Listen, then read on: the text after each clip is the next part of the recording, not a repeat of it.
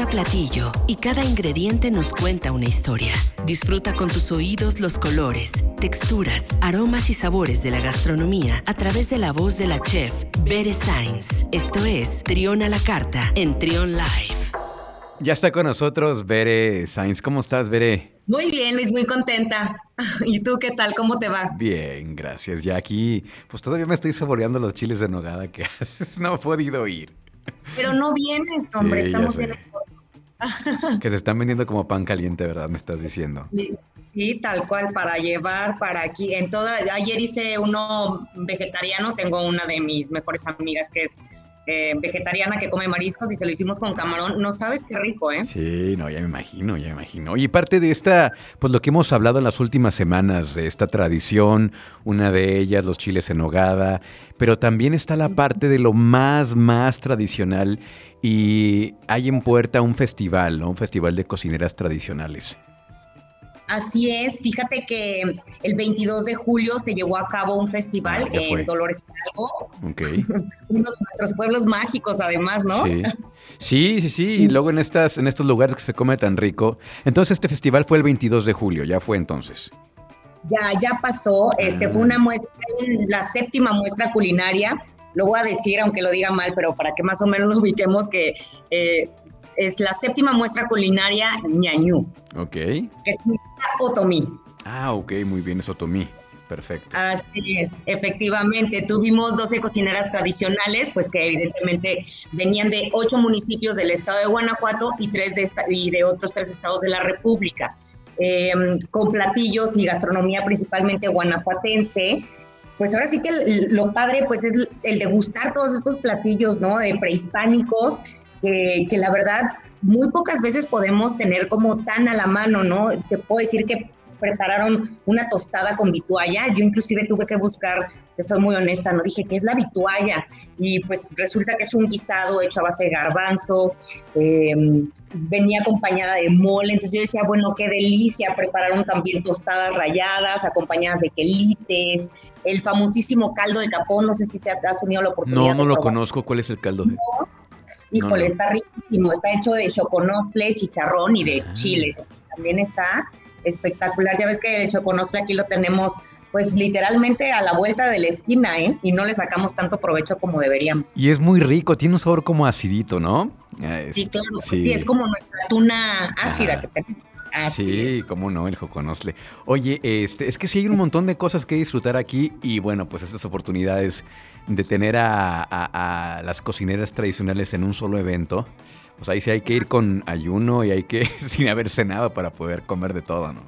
Oye, claro, pues finalmente es la oportunidad para que probemos la herencia gastronómica de la entidad, ¿no? O porque además, pues evidentemente estos eventos fomentan oportunidades de desarrollo y sustento económico en todas las comunidades. Entonces, qué importante el que se sigan eh, llevando a cabo estas, estos eventos que además traen esta cocina tan tradicional, tan prehispánica que desafortunadamente día a día lo vamos perdiendo, ¿no? Con toda esta industrialización que tenemos, eh, digamos, esta parte de la globalización, qué bonito es y también qué, qué complejo, porque pues todo, todo se termina por, por perder, ¿no? La originalidad de los platillos, este, ahora sí que toda la trazabilidad del producto, toda esta parte, eh, las tortillas ceremoniales, ¿no? Que es, o sea, literalmente es una obra de arte visual y además pues el sabor del maíz, tenían maíz rojo, maíz negro, o sea, maíz amarillo, eh, no me imagino así el burrito de frijol con la tortilla ceremonial, bueno, estoy salivando. que la tortilla ceremonial eh, es la que eh, se produce, ah, hacen en Comonfort, ¿verdad? Así es, que le ponen el sello, o sea, bueno, es un sello, no ahorita el material, pero que tintan de forma natural, pues puede ser con petabel, a veces con el mismo maíz lo, lo entintan y luego ya ponen la, la, tortilla sobre el sello y posteriormente lo pasan al comal. Muy bien, pues está... Para que eh, qué bueno que hayan este tipo de eventos, que, que sucedan este tipo de cosas, porque pues sí es importante conservar la esencia de nuestra cocina eh, más tradicional. Y por otro lado, también hay una buena noticia porque esta guía, que es la guía por excelencia, la guía gastronómica por excelencia, que es la guía Michelin, eh, va a incluir ya restaurantes mexicanos, ¿no?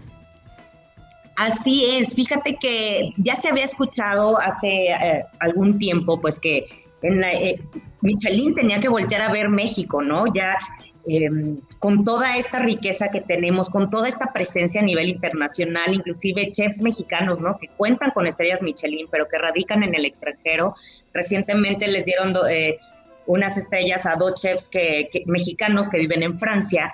Entonces, qué bueno que, que, ya sea algo real, ¿no? Vamos a ser el primer país de Latinoamérica que va a entrar dentro de esta lista.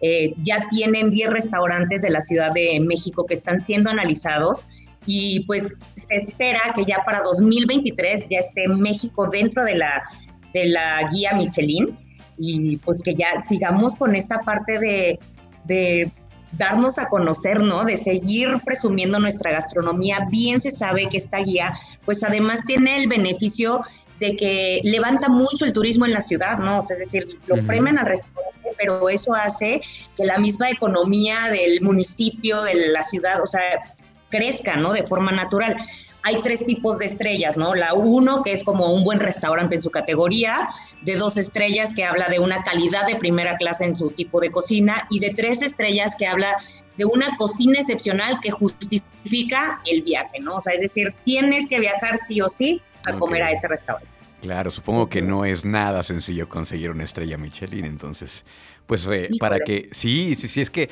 pero, pero sobre todo hay mucho que ofrecer, hay mucho que ofrecer en México, eh, pues a los extranjeros que tanto les gusta la cultura mexicana, ¿no? Ya era tiempo de que se volteara a ver a México y para que se incluya en esta guía. Claro que sí, y fíjate que retomando un poquito el tema anterior, eh, me acordaba, ¿no? Porque leía de, este artículo que sacaron y pues hablaba, ¿no? Te comentaba del caldo de, capón, este, hablaban del caldo de rata magueyera, y entonces me acordé, yo dije, pero pues yo tengo un libro de, de, que habla de los caminos de Guanajuato. Y sí, efectivamente, es un libro que se llama Aromas y Sabores por los Caminos de Guanajuato. Eh, lo hicieron ahí en, la, en el Politécnico que ahora es Icon University. Eh, una investigación que hicieron impresionante, vienen absolutamente todos los municipios del estado y con sus platillos así, em, pues digamos, más representativos. Pues la verdad es que es un libro que si tienen oportunidad de encontrarlo, ¿no? Por ejemplo, aquí viene Atarjea, este, habla de las huilotas asadas, de tamales negros, eh, mole de piñón con pollo, una salsa de nuez, o sea, bueno, no te puedo explicar la cantidad de recetas, de, mira, viene hasta una codorniz de campo, entonces, la verdad es que está riquísimo. Búsquenlo como tal. Se llama Amores y Sabores por los Caminos de Guanajuato. Eh, es un libro, pues literalmente de, o sea, pues sí, de todo, de todo el estado, de todos los municipios y de todas las riquezas que manejamos aquí en, en tan corto, ¿no? La verdad es que qué difícil es irte dando cuenta de toda la información con la que contamos y que de pronto no la aprovechamos y andamos queriendo ir a otros lados de viaje. Ahí no conocemos ni siquiera nuestro terruño. Sí, deberíamos de primero conocer bien y luego ya nos lanzamos a otros lugares. Pero primero hay que, hay que comenzar por casa, ¿no? Todo lo que tenemos aquí cerca. Así es, y mm, te iba a comentar justo hace, mm, ya ves que te había comentado que me iba a meter a estudiar un, tema de periodismo gastronómico, pues ando en eso, ¿no? Entonces ah, ahora sí, estoy... Sí, sí, sí. ya, ya empecé, ya llevo tres clasecitas. Muy bien. Padrísimo, está muy interesante. Eh, y recomendaron, o una de las tareas fue que viéramos este documental de Netflix que se llama Pesa el suelo. Entonces también si tienen oportunidad, dura aproximadamente hora y media, está hermoso el documental, habla de la importancia de la tierra, este, habla inclusive, ya ves que ahorita tenemos muy estigmatizado como las vacas producen demasiado dióxido de carbono, etcétera, etcétera, y la realidad es que no sabemos lo importante que es que pasten de forma natural y, que inclusive las pezuñas hacen que la tierra se abra de modo que el agua pueda entrar. Entonces, o sea, en lugar de, sí, de dejar de como de ser como tan tajantes, ¿no? En el, en el sentido de decir las vacas son malas, sí, pero son malas cuando están siendo producidas, enjauladas y cuando no están pastando de forma natural, ¿no? Sí, es parte de, lo, de, cada elemento que tiene su lugar en el ecosistema, ¿no? Y su tarea que le toca, que parece ser que es algo muy sencillo, pero pues es, es realmente algo significativo que tiene un porqué en ese, en ese lugar. Entonces, el, el, eh, el documental se llama Besa el suelo. Así es, besa el suelo, vale la pena, se van a picar en el primer minuto. Eh, y yo creo que más que nada lo que tenemos que buscar hoy, hablábamos la otra vez, ¿no? Eh, recibimos tanta información negativa por todos lados y el ver un documental que es como te dice, bueno, todavía podemos salvar este planeta y cómo podemos aportar así con, con, un granito de arena es la verdad muy enriquecedor, te cambia hasta el estado de ánimo de decir, sí se puede, entonces se los recomiendo este, y recomiendo, pues hemos hablado, ¿no? Como de una, de una dieta eh, saludable, ¿no? De meter más verduras y frutas en nuestra alimentación, pero sobre todo la trazabilidad del producto, ¿no? Y lo que podemos encontrar aquí en nuestra región. De acuerdo. Bueno, pues ahí está, ahí está la información, ahí está este documental Besa el suelo y el libro que se llama de eh, Caminos. Aromas, Perdón. Aromas y sabores por los caminos de Guanajuato. Aromas y sabores por los caminos de Guanajuato. bueno, pues ahí está. Pues muchas gracias, Bere. Cuídate mucho y acá estaremos. Antes de que te vayas, ¿cómo te encontramos en redes sociales? Correcto. A Villa lo encuentran como arroba Villa Cocina en Facebook, Twitter e Instagram y el mío personal es arroba 9. Bueno, pues muy bien. Acá estaremos entonces la próxima semana, Bere. Que tengas, que tengas un gran fin de semana y acá nos escuchamos pronto. Igualmente, buen provecho. Escucha, escucha, Trión, sé diferente.